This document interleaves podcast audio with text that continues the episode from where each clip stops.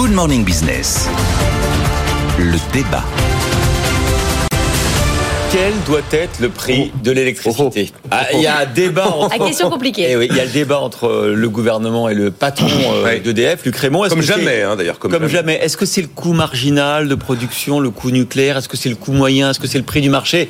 Christophe, euh, je, parmi tous les sujets qu'on traite sur cette antenne, je pense que l'histoire du prix du mégawattheure, c'est probablement l'un des sujets les plus complexe. Je, je, je, vois d'ailleurs pas comment les non-spécialistes peuvent s'y retrouver. Alors, pour essayer de répondre et de donner des éléments de réponse, j'ai essayé de prendre les positions des différents acteurs. Donc la Creux, là, elle s'est prononcée cette semaine, en tout cas, ses estimations ont fuité. Mais Vargo est avec nous dans une heure. Euh, passé 2025, on arrête cette espèce de poison qui est l'arène le fait d'avoir encadré le nucléaire historique, c'est 42 euros le mégawattheure pour euh, une quantité totale de, euh, de 100 TWh à l'année. C'était pour ouvrir la concurrence et offrir aux concurrents de l'électricité. C'est la loi NOM, tout ça vient de Bruxelles. Il fallait permettre à la concurrence d'exister face aux monopoles historiques. On connaît l'histoire. C'est un poison total. Mais on se dit, post-arène d'après 2025, on fait quoi? Et à Belfort, il y a maintenant près de trois ans, Emmanuel Macron a dit, on fait un truc. Alors on ne sait pas quoi. Et donc, euh, bon, alors là, la Creux nous a dit, bah écoutez, on est dans les 60 euros le mégawattheure contre 42 aujourd'hui. Ça, c'est la position de la Creux. Moi, je, trouve que la position de Luc est hyper euh, courageuse. Parce qu'il dit que EDF doit être une entreprise, une entreprise normale, une entreprise qui fonctionne avec des prix de marché, éventuellement effectivement avec des contrats à terme. J'ai besoin d'être performant, j'ai besoin d'être compétitif parce que je vais devoir investir des fortunes, environ 25 milliards d'euros par an à 2025. La concurrence ne connaissent pas tous mes prix aussi. Et donc lui il dit si on veut un plafond, moi je le vois plutôt dans les 120 euros le mégawattheure. Donc on est déjà à deux fois le montant évoqué par la Creux. Le gouvernement maintenant dans tout ça, le gouvernement lui il est plus encore une fois fin du fin du mois que fin du monde. Alors lui il veut un il a imaginé euh, un système de prix fixe pour euh, le consommateur et de revenus fixes aussi pour le producteur. Et donc, il voudrait mettre ce qu'on appelle des euh, contrats pour différence bidirectionnelle. Alors là, à ce moment-là, on prévoit un prix. Et puis si effectivement le producteur est en perte, à ce moment-là, le gouvernement va compenser en lui donnant de l'argent. Et puis si le producteur est en surplus, là, cette fois-ci, c'est le producteur qui va verser de l'argent à l'État parce qu'il est en surplus. Seulement là où Luc Raymond n'a pas tort, il dit, dans la vraie vie, on va se retrouver finalement avec systématiquement un gouvernement qui va compenser des pertes pour le producteur parce qu'on sera à un niveau beaucoup, beaucoup trop bas.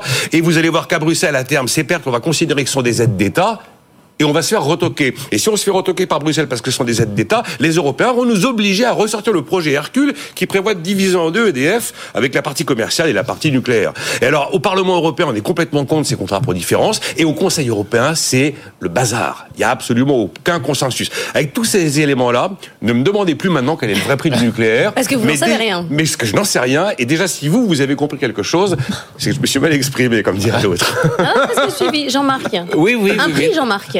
Oui, alors ce que je dirais, c'est que quand même, ce qui est intéressant, c'est que c'est un sujet sur lequel les économistes se sont penchés, notamment Marcel Boiteux. Ah oui. Et donc je rappelle que Marcel Boiteux a été euh, le responsable des études économiques à EDF. Il est rentré d'ailleurs dans l'histoire pour avoir établi une règle de tarification de l'électricité qui s'inspirait des travaux d'un Anglais qui s'appelait Ramsey.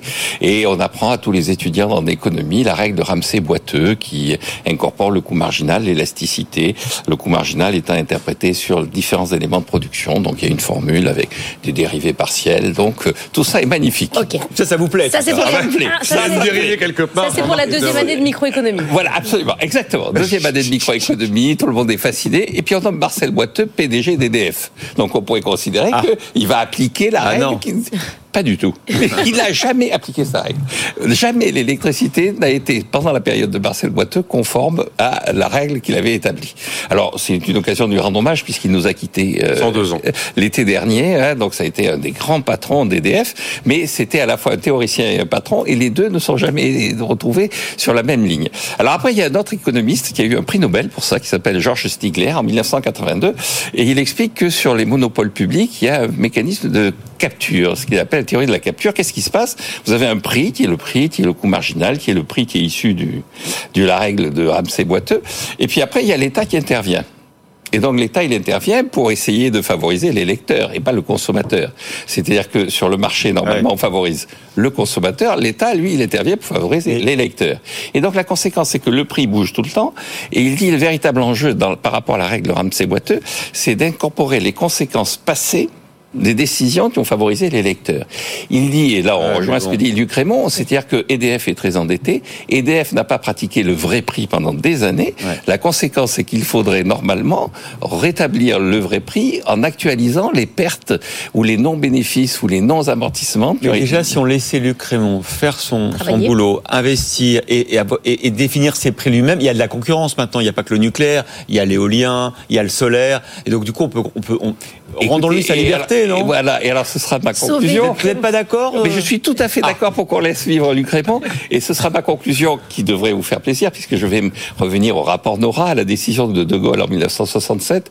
On dit à De Gaulle, tout ça, alors il y avait un rapport, il dit, écoutez, on laisse les chefs d'entreprise faire leur métier, Eh oui. avec comme seule instruction et comme seule information, c'est que le trésor public ne viendra plus les renflouer.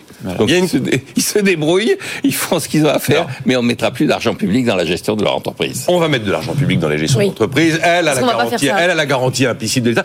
Sur ce sujet, je vous dis que c'est une complexité incroyable. J'ai l'impression que la, la- la théorie ne rencontre jamais le terrain, parce que même le théoricien ne l'a pas lui-même appliqué. Euh, Personne n'a dit privatisons EDF. Bon, ça, ça sera. euh, Non, mais ça, ça va et ça, c'est au départ. Non, mais ça, Ça, ça va de soi, ça, ça va de soi. TGIF, comme dirait euh, Jean-Marc. Le gouvernement a dit qu'il déciderait parce qu'il a 100% de toute façon.